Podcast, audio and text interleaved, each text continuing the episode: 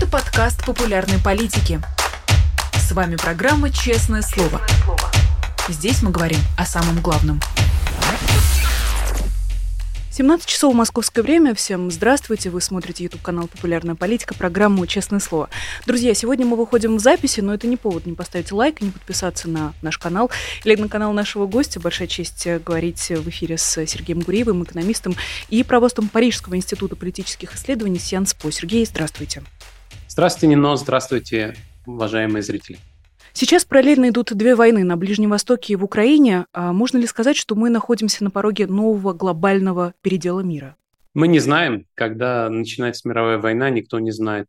На самом деле она начинается, или это все-таки сочетание разных конфликтов. Но правда в том, что одна война отвлекает внимание от другой, и такая война, которая сегодня идет на Ближнем Востоке, это такая война, которая касается всех. Не случайно мы увидели протесты по всему миру, как демонстрации в поддержку Израиля, так и демонстрации в поддержку Палестины, потому что этот конфликт касается всех. Это не просто какая-то война между двумя странами, названия которых никто не может вспомнить. Это сердце нескольких цивилизаций, которые имеют значение для многих граждан мира. Насколько активным может быть включение всего мира? Вы как э, эксперт, как прогнозист, как вы представляете себе этот конфликт и его развитие в ближайшем будущем? Мы не знаем, мы уже видим, что разные страны занимают разные стороны. В большинстве западных стран Хамас признан террористической организацией. Россия и Китай не признали Хамас террористической организацией. Для западных стран э, все достаточно просто. Была террористическая атака э, ничем не спровоцированное, насилие, взятие заложников, в том числе взятие в заложники граждан других стран. Для многих других стран эта война напоминание о том, а, что действительно а, есть, эм, есть история, есть история нарушения Израилем а, международных правил, принятых ООН. И, конечно, это вовлекает в эту дискуссию весь мир. Чем это кончится, непонятно. Израиль, очевидно, будет так или иначе проводить, проводить э, наземную операцию. Цель Израиля – уничтожение Хамаса. Трудно себе представить, как Израиль может отказаться от наземной операции. Что будет потом, совершенно непонятно. Каким образом будет управляться сектор газа? Будет ли принято какое-то решение, политическое решение? Все войны так или иначе кончаются политическими решениями. Израиль не собирается э, бесконечно э, оккупировать военными средствами сектор газа. Каким образом э, после наземная операция будет э, принято политическое решение, совершенно не очевидно.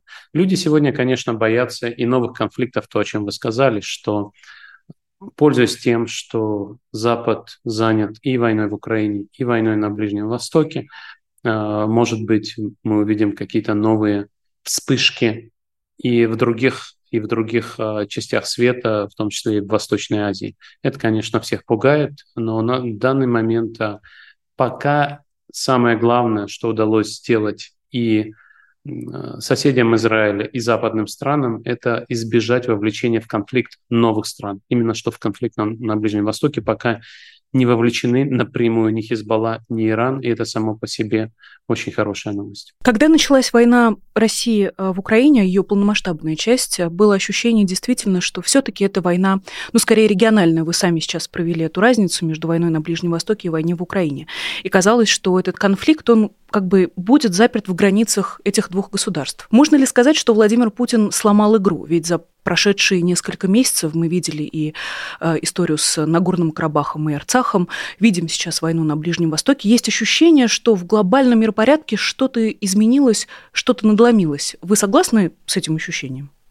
Я считаю, что война на Ближнем Востоке действительно первая такая война за 50 лет, и в этом смысле что-то изменилось. Но в целом надо понимать, что война Путина против Украины и то, что произошло в Арцахе. И э, это, это все-таки войны, которые остро воспринимаются европейцами, потому что это войны в Европе или на границах Европы. Надо понимать, что вот часто европейские лидеры возмущаются тем, что э, не западные страны не вводят санкции против России. Да, они голосуют против агрессии России. Россию в э, Генеральной Ассамблее ООН поддерживает буквально несколько стран, но многие страны воздерживаются. Западные страны задают вопрос «почему?», и ответ на этот вопрос очень простой. Для нас это чужая война. А, вы знаете, вот когда была, например, гражданская война в Эфиопии всего пару лет назад, вы же не обращали на это внимания, а там погибли сотни тысяч людей. Так и для нас война России с Украиной – это война европейцев. Для нас, э, э, людей, которые живут в условной Индии или в условной Африке, это еще одна война. Мы не видим здесь ничего особенного. То, о чем вы сказали, говоря о войне в Закавказье, эта история скорее про то, что Путин сломал свою способность защищать союзников. А, напомню, что российские войска были гарантами безопасности Армении и вроде бы остаются. Российские миротворцы стояли в Арцахе, но после вторжения Путина в Украину, полномасштабного вторжения, вторжения Путина в Украину в 2022 году, стало понятно, что путинская армия, мягко говоря, не такая сильная. И Путин блефует. Путин не сможет на самом деле сделать то, что он обещает своим союзникам а, в соседних странах. И в этом смысле Путин сломал не мировой миропорядок, не мировой порядок, простите, безопасности. Путин сломал свою репутацию как надежного партнера, и это было а, вполне очевидно. История с Ближним Востоком, пока нет никаких доказательств того, что именно Путин спровоцировал Хамас. Безусловно, для Путина эта война – это очень хорошая новость. Запад отвлекается на эту войну и не может не отвлечься. Запад вынужден тратить огромные ресурсы на эту войну. И мир не может э, разделить свое внимание, э, не может сконцентрировать свое внимание теперь на Украине, он вынужден делить свое внимание между несколькими войнами. Кроме того, цены на нефть, очевидно, вырастут в результате этой войны. Поэтому, конечно, для Путина это очень-очень хорошая новость. А с другой стороны, эти э, примеры для многих российских граждан, а примеры других войн, заставляют задаться вопросами. Вот, например, Хамас напал на мирных израильтян, Россия напала на, микро, на мирных украинцев. И весь мир обсуждает наземную операцию Израиля а, в а, секторе Газа. У палестинцев жизнь очень тяжелая. Россияне как будто не примеряют на себя судьбу палестинцев, живущих в секторе Газа. А на самом деле стоило бы примерить. Да, у России есть ядерное оружие, но в ситуации, когда весь мир осуждает Россию, нет никакого сочувствия, даже такого, которое получают простые палестинцы. Мне кажется, ситуация очень тяжелая. И в этом смысле читать газеты сегодня российским гражданам, даже тем, кто поддерживает Путина, очень полезно. В своей исторической речи Джозеф Байден э, сравнил Хамас и Владимира Путина, можно сказать, поставил равно между Хамасом и Владимиром Путиным. Между Палестиной и Россией какой стоит сейчас знак? Вы абсолютно правильно сослались на эту речь. Э, действительно, Россия – это не террористическая организация, это страна, которая еще не признана, насколько я помню, спонсором терроризма. Отдельные парламенты, в том числе, мне кажется, Европейский парламент, э, предложили это сделать. Насколько я помню, я могу ошибаться. Никакое государство не признало Россию спонсором терроризма. Но Россия, безусловно, э, начала полномасштабную войну против Украины, несправедливую и жестокую, так же, как и Хамас напал на э, Израиль. А знак равенства здесь стоит между Путиным и его окружением, с одной стороны, и Хамасом, с другой стороны. И это в том числе помогает нам отличить э, российский народ от Путина, потому что никто в мире не ставит знак равенства между Хамасом и Палестиной. Никто в мире не ставит знак равенства между Хамасом и гражданами, резидентами сектора Газа. Кто бы ни говорил об этом, в том числе израильтяне, требующие справедливого отмщения и обеспечения своей безопасности, для этого требующие уничтожения Хамаса, не требуют уничтожения палестинского народа. Не говорят о том, что все палестинцы виноваты в том, что произошло 7 октября 2023 года.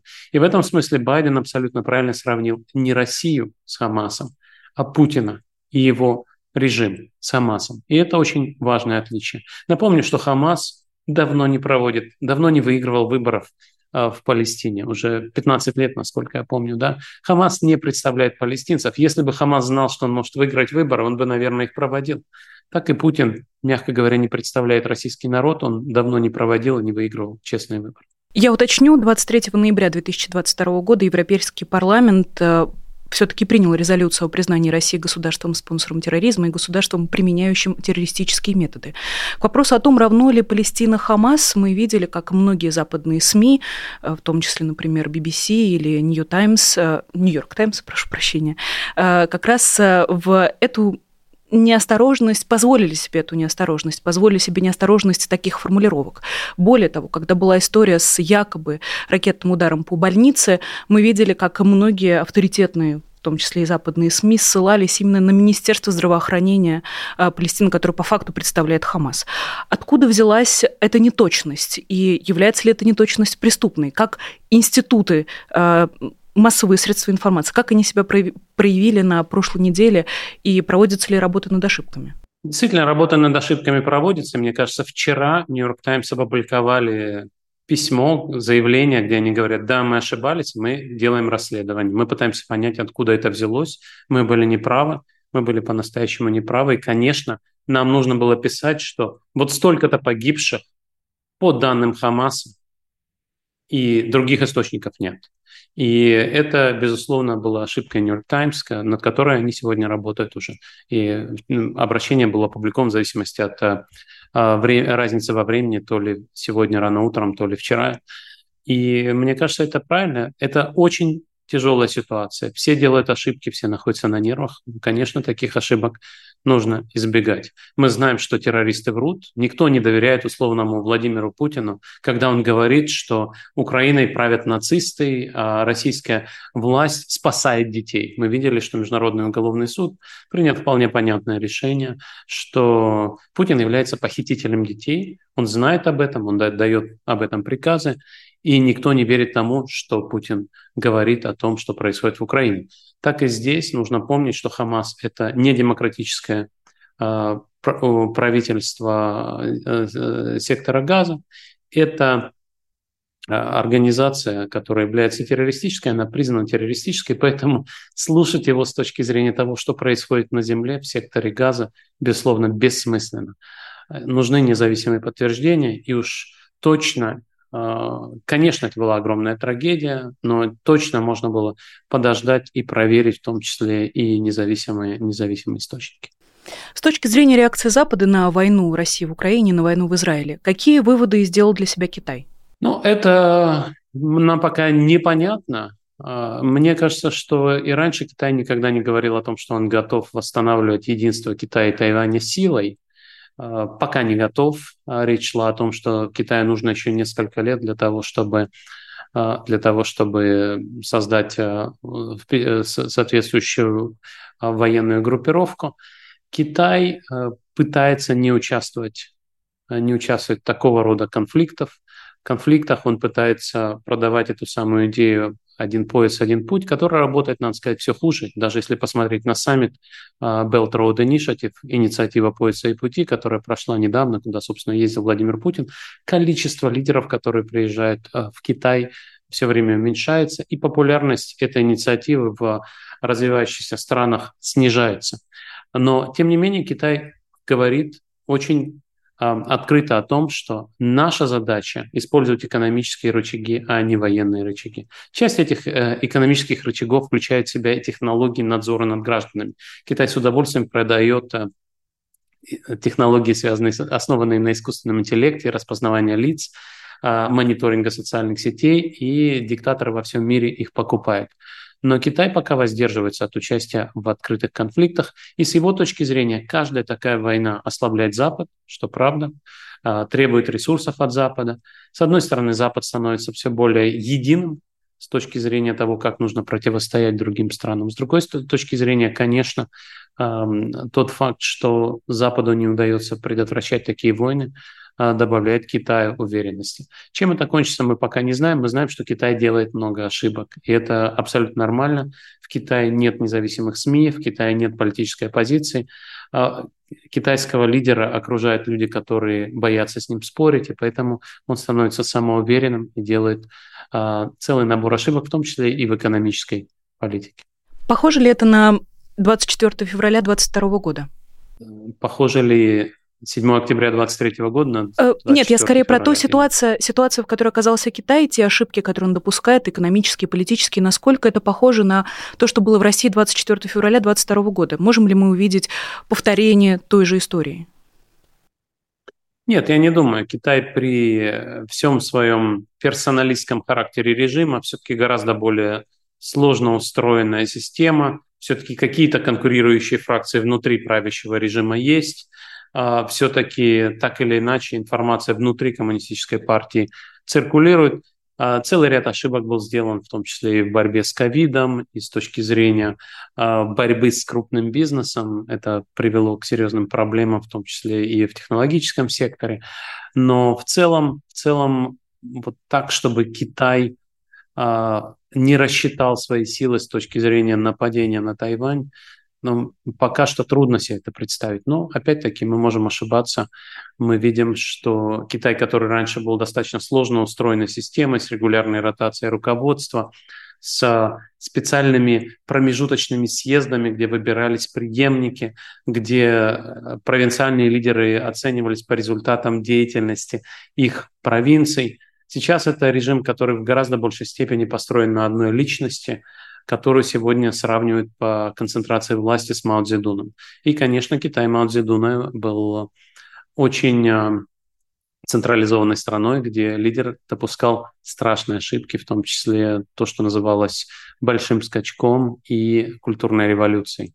В конце концов, он умер в своей постели. В этом смысле трудно говорить, что он был с его точки зрения неуспешным лидером, но Китаю это обошлось достаточно дорого.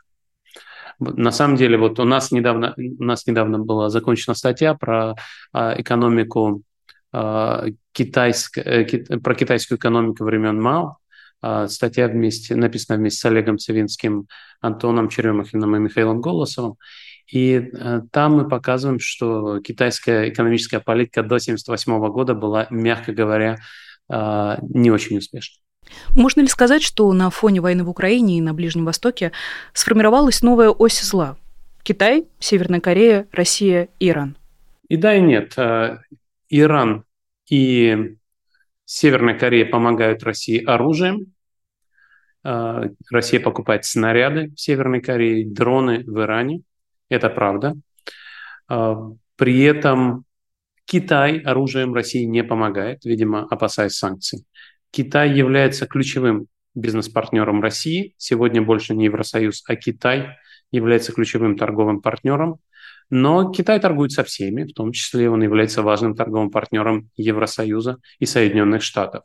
И в тот момент, когда Китай вынужден будет делать выбор по той или иной причине, с кем торговать, с Россией или Соединенными Штатами, Китай, конечно, выберет Соединенные Штаты. Просто пока Соединенные Штаты не готовы ставить перед Китаем такой выбор, потому что это обойдется дорого и Соединенным Штатам. Но в этом смысле Китай, конечно, не демократическое государство. Он знает, что его ждет долгое противостояние с Соединенными Штатами, а может быть и с Европой, но он не хочет выбирать сторону в этой войне. Он а, не одобряет аннексию Крыма, он не признал аннексию Крыма, да, как, впрочем, и Иран не признал аннексию Крыма. Китай не вводит против России санкций, но и в ООН не голосует за Россию. Поэтому это пока такой сложный, э, э, сложный вопрос.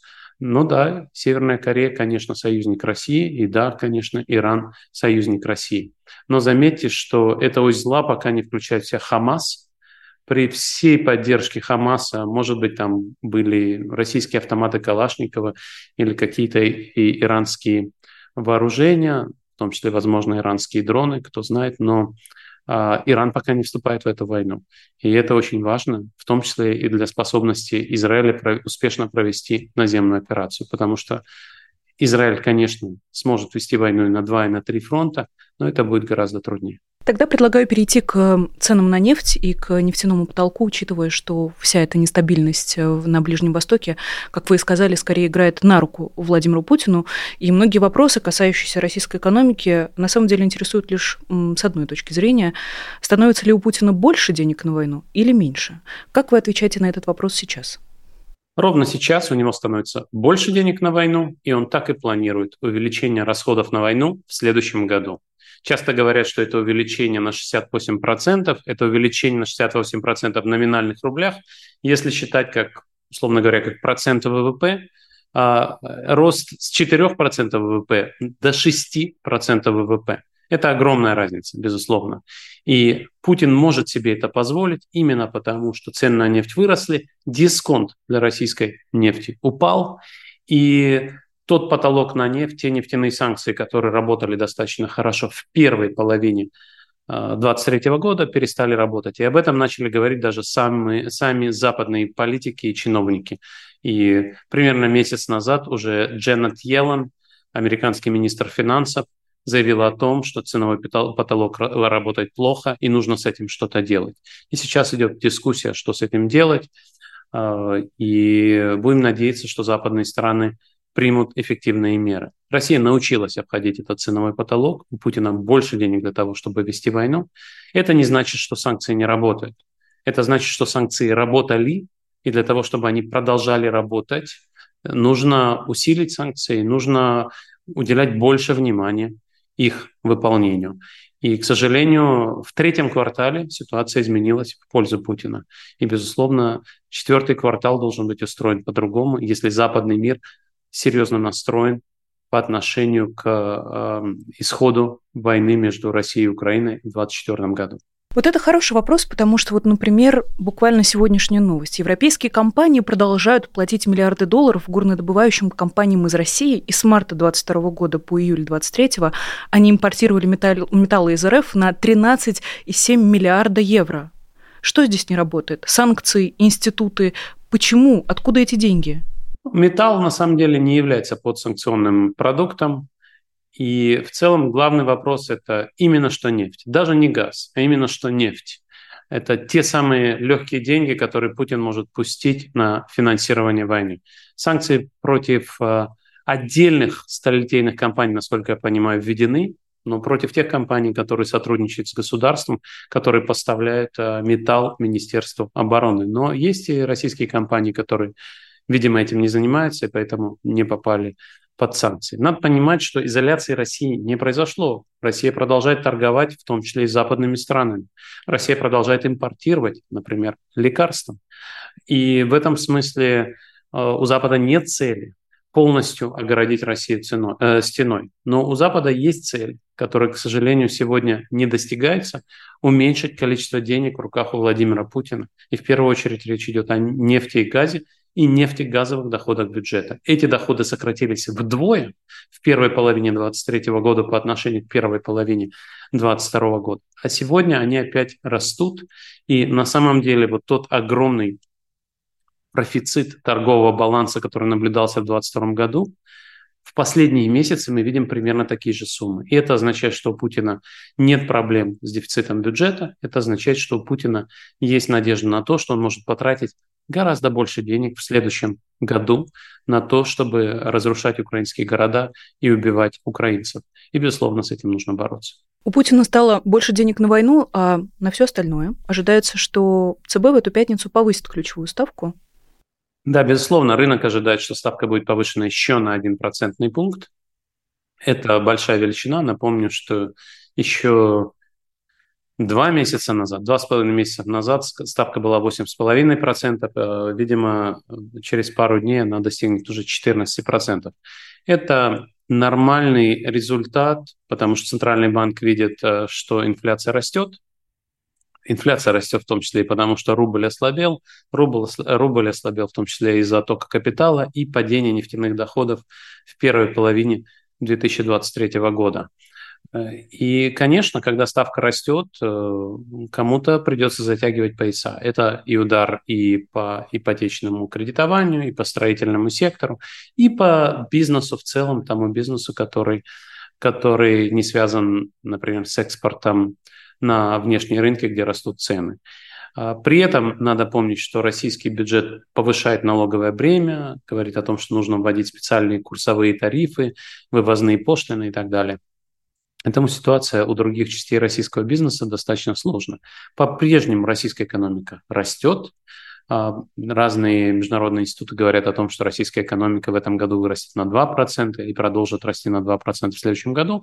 Но надо понимать, что ВВП, рост ВВП в военное время – это не очень информативный показатель, потому что, конечно, рост военных расходов автоматически увеличивает ВВП.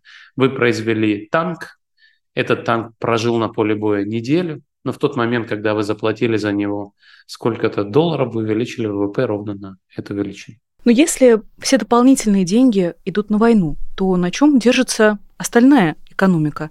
На чем держится экономическая стабильность россиян? Э, экономическая жизнь россиян э, продолжается. Э, в России нет катастрофы. Россия – это рыночная экономика, где, видимо, качество жизни существенно снизилось. Но когда мы говорим существенно, мы не говорим о том, вот, как в Украине, например, ВВП упал на треть в 2022 году. Такого в России нет. И самые пессимистические оценки говорят о том, что э, уровень жизни россиян упал на 8%, на 10%, смотря по каким показателям судить. Это для демократической страны была бы большая проблема. Правительство бы ушло в отставку.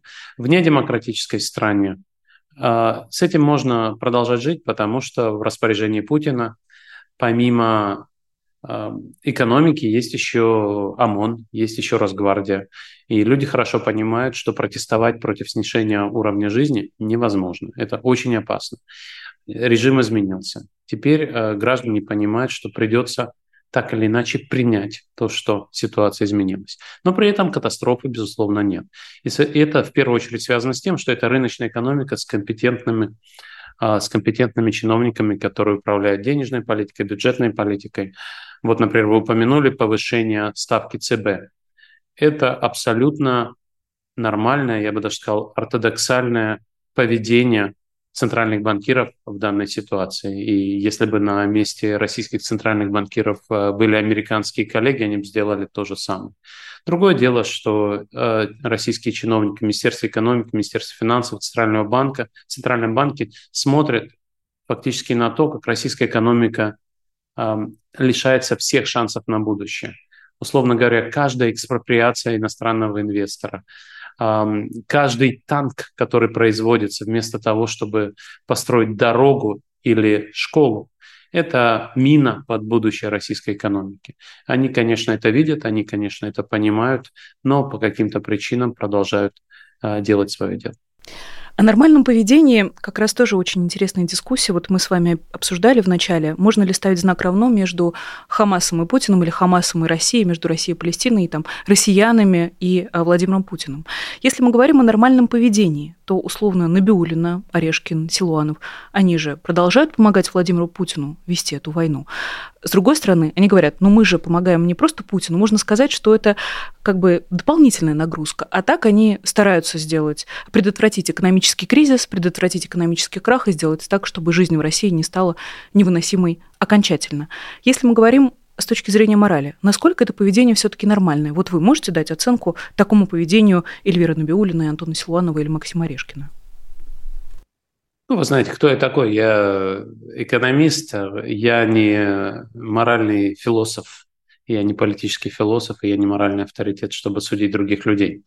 А я могу себе представить, что именно такими аргументами они руководствуются – и, насколько я понимаю, они действительно говорят друг с другом именно в таких терминах, что если бы не я, инфляция бы вышла бы из-под контроля, и самые бедные россияне пострадали бы от макроэкономической нестабильности. Именно в этих терминах они объясняют себе, когда они смотрят в зеркало, почему они продолжают работать, почему они продолжают аккумулировать ресурсы, которые Путин может взять и отправить на э, убийство украинцев.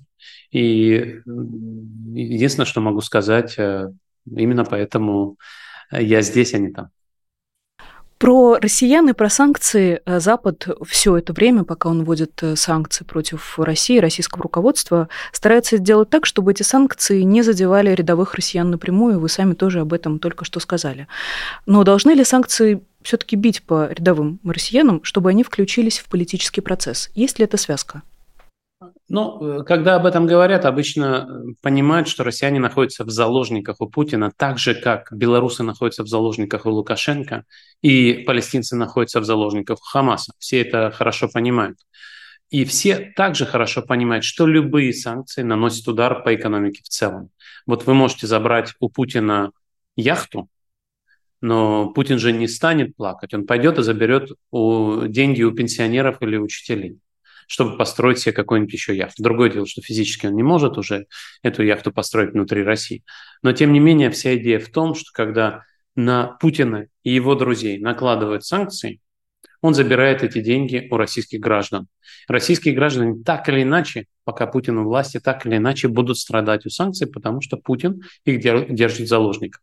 Это то, что мы видели все это время, начиная с 2014 года, когда действительно даже обсуждались законы о том, что друзья Путина, которые попали под западные санкции, должны иметь специальный налоговый режим, и э, российский бюджет должен им компенсировать э, потери от санкций. Насколько я помню, вот ровно такой закон не был принят, но зато у них было много других возможностей компенсировать потери, в том числе и за счет привилегированного доступа к госконтрактам.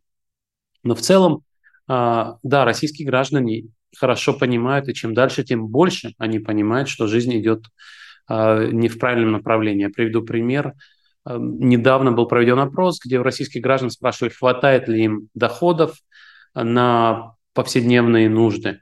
И теперь 45% россиян говорят, что не хватает, а 36% говорят, что хватает, но с трудом. Люди, с которыми разговариваете вы, средний класс, который живут в Москве, говорят, ну, более-менее ничего не изменилось, да, мы теперь будем покупать китайские машины, да, в магазинах нет той продукции, к которой мы привыкли, но жить-то можно, голода нет, и наши доходы упали не слишком сильно. Но есть очень много россиян, которым трудно сводить с концы с концами. Вот если посмотреть на тот же самый опрос до полномасштабного вторжения, то вместо этой суммы 80% россиян, которым было трудно или очень трудно, тот же опрос на, на выборке, построенный по, по тем же принципам, давал примерно 60%. И это существенное изменение ситуации. А, конечно, Росстат может изменить методологию подсчета уровня бедности. Конечно, ВВП в воюющей стране дает оптимистичную картину экономического роста, но россияне уже понимают, что что-то идет не так. Другое дело, что они на самом деле себе думают, собираются ли они свергать Путина, могут ли они свергнуть Путина, свергли ли условные немцы Гитлера в 1944 году, да, пытались, был заговор и попытка убить Гитлера. Но это было не народ, который это делал, а тоже элиты, у которых а, в кобурах были пистолеты.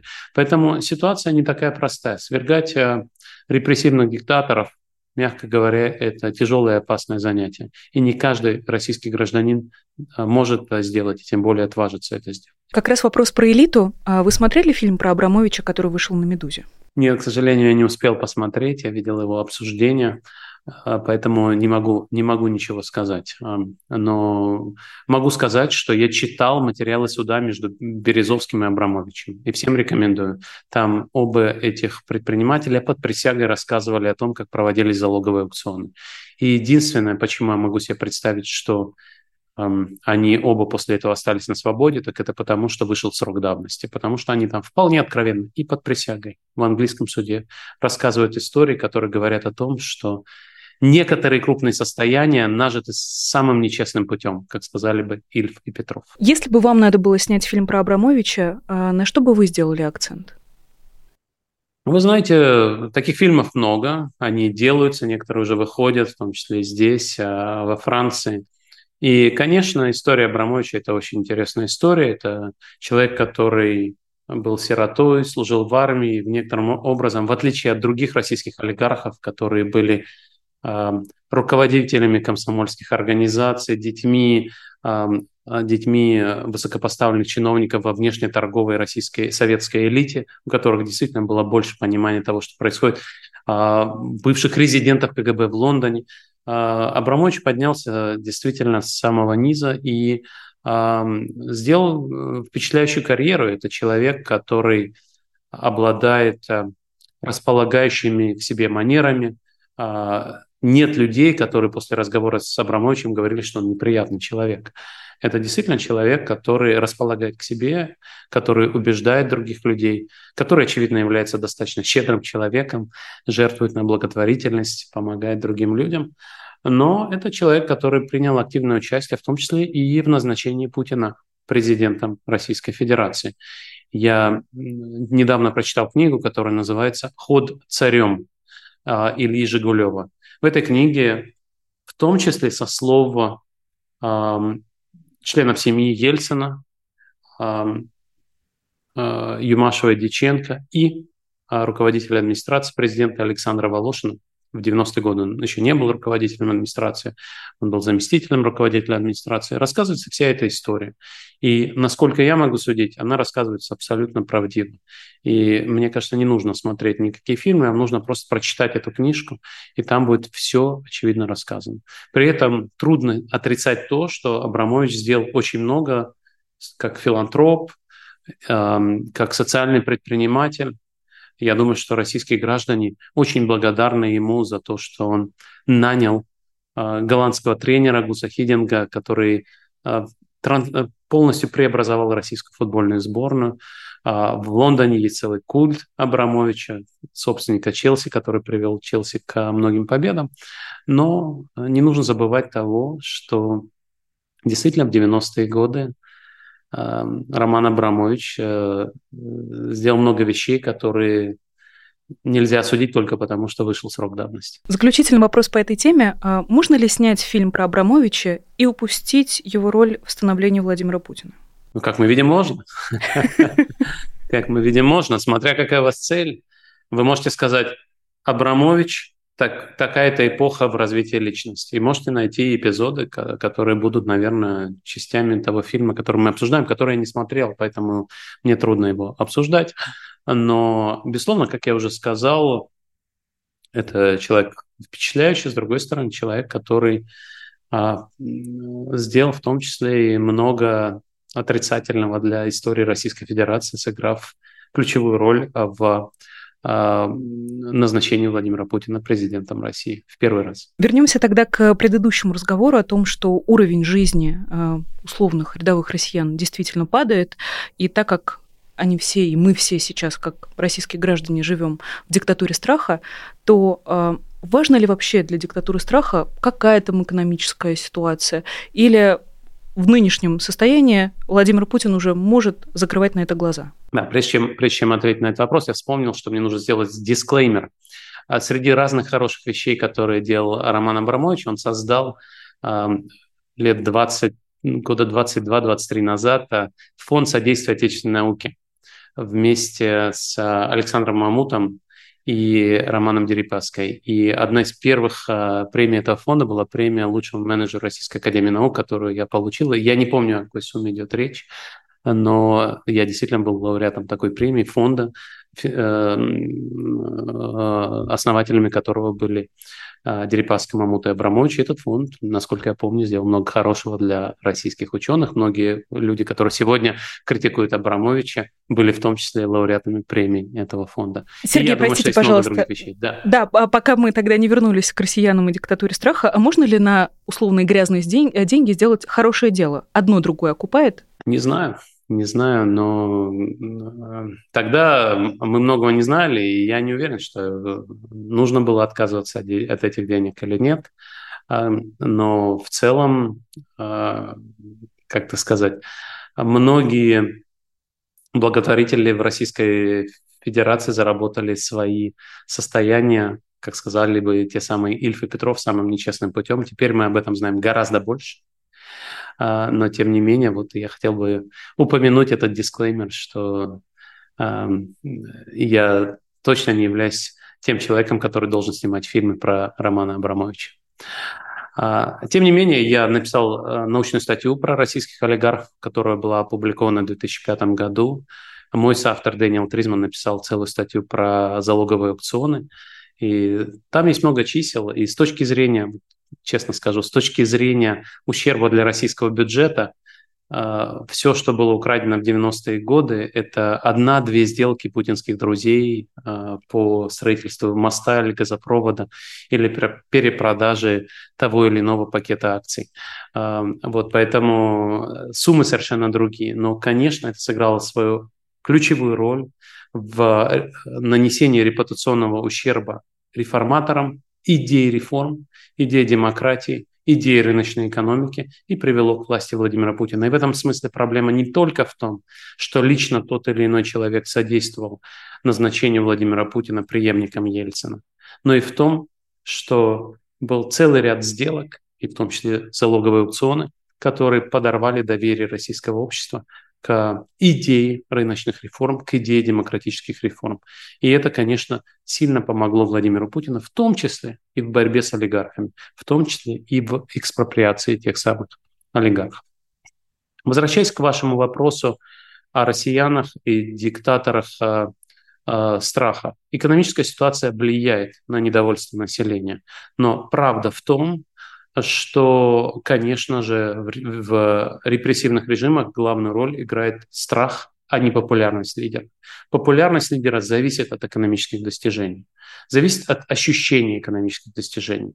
Если вы можете наврать гражданам, что у них в карманах много денег, или, по крайней мере, больше денег, чем могло бы быть, если бы не Путин, то граждане будут, наверное, лучше думать о Путине. И поэтому даже в сегодняшней России существует та самая пропаганда, которая говорит, что на Западе жизнь очень плохая. Вот смотрите, даже в Париже люди протестуют, выходят на улицы, им не на что жить, и они мерзнут и едят на Рождество домашних животных.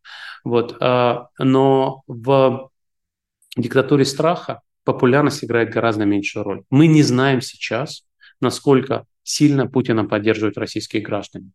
И это, безусловно, важно, но это фактор второго уровня по сравнению с тем, что люди боятся. Люди знают, что их могут посадить за лайк, их могут посадить за одиночный пикет, и то, что в России гораздо больше политзаключенных, чем было всего лишь пару лет назад. У Алексея Навального в колонии отобрали письменные принадлежности. А как вы думаете, как далеко Путин может зайти? Путин может зайти очень далеко. Алексей Навальный представляет для него самую большую угрозу. Именно поэтому мы видим, что месяц за месяцем возможности Алексея Навального по коммуникации с а, внешним миром сокращаются. Именно потому, что каждый пост Алексея Навального показывает, что Алексей Навальный герой, делает вещи, на которые Путин бы никогда бы не отважился. Путин, очевидно, боится Навального и ограничивает его возможности общения с внешним миром. Мы неделю назад э, писали письма политзаключенным в Париже, в том числе написали письмо и Алексею Навальному и другим политзаключенным. И я видел, что Алексей Навальный призвал помогать политзаключенным сегодня, и я полностью поддерживаю этот призыв. Политзаключенные – это люди, которые играют очень важную роль, в том числе и для, для того, чтобы весь мир смотрел на россиян не как на а, пособников Путина, а как на людей, которые не поддерживают Путина. Тот факт, что у нас есть политзаключенные, говорит о том, что не весь российский народ помогает Путину. Когда мы говорим о том, что палестинцы – заложники Хамаса, и мы говорим, что нужно отличать Россию и Путина, это в том числе благодаря тем людям, которые не боятся сегодня сидеть за нас в тюрьме. Политические заключенные – это ценный актив или обременение для диктатуры? Э, это, безусловно, актив, который можно обменять. У Путина много шпионов. Это такая особая диктатура, которая посылает э, шпионов и убийц в другие страны. И, конечно, время от времени э, Путин меняет людей на, на политзак... своих агентов, на политзаключенных. Но это относится не только к политзаключенным, но и к простым иностранцам. Мы видели, что Путин взял заложники, например, э, американского журналиста Ивана Гершковича.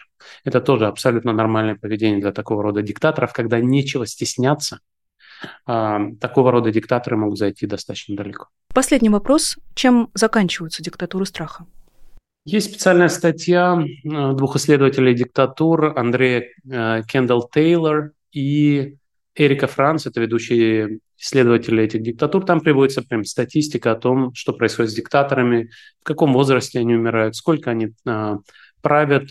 И большинство диктаторов э, страха на самом деле доживают э, до естественной смерти. Иногда это смерть, это смерть в автокатастрофе э, или в, в, от болезни, от какой-то скоротечной болезни. А бывают свержения диктаторов в результате заговора элит. Бывают и народные протесты. Такое тоже бывает.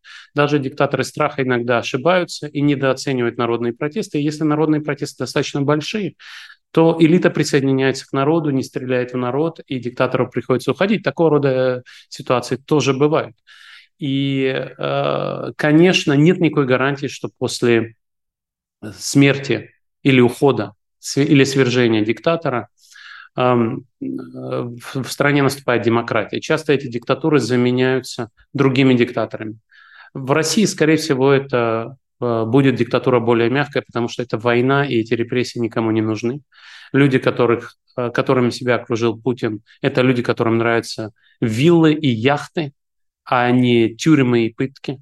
И поэтому, конечно же, конечно же, вероятность того, что диктатура будет мягче после свержения Путина, и что будет, возможно, какая-то либерализация, переговоры с Западом, такая вероятность является достаточно существенной. Скажу еще одну вещь. Есть э, специальная научная статья, э, э, которая смотрит на то, что происходит с экономикой в результате внезапной смерти диктатора. Так вот, это исключительно хорошие новости. Если диктатор погибает в автокатастрофе, в авиакатастрофе, тонет в озере, а, то экономика начинает быстрее расти. Это, это такой факт. И, насколько я помню, после смерти диктатора темп роста экономики увеличивается на 1 или 2 процента в год. В этом смысле это хороший рецепт от экономистов, каким э, образом можно ускорить экономический рост. Это статья 2006 года Олкина и Джонса. Вот еще одна вещь. Чем более жестоким является диктатор, тем сложнее будет его судьба после свержения. В мягких диктатурах бывают отставки, уход на пенсию. В жестоких диктатурах гораздо более вероятно тюремное заключение, изгнание или, или смерть. И в этом смысле, конечно, бесплатный совет от меня любому диктатору, в том числе Владимиру Путину, нужно меньше заниматься репрессиями и нужно подумать о своей судьбе. Спасибо вам огромное. Это был Сергей Гуреев, экономист и провост Парижского института политических исследований Сианспо. Не хватило нам 45 минут. Я очень надеюсь, что мы еще обязательно с вами увидимся, Сергей. И большое спасибо всем, кто нас смотрел. Не забудьте, пожалуйста, поставить лайк, подписаться на популярную политику и на YouTube-канал Сергея Гуриева. Там, насколько я знаю, скоро будет э, онлайн-конференция со слушателями. Приходите обязательно задавать ваши вопросы и поддерживайте нас на Патреоне. Мы будем очень вам благодарны за вашу помощь.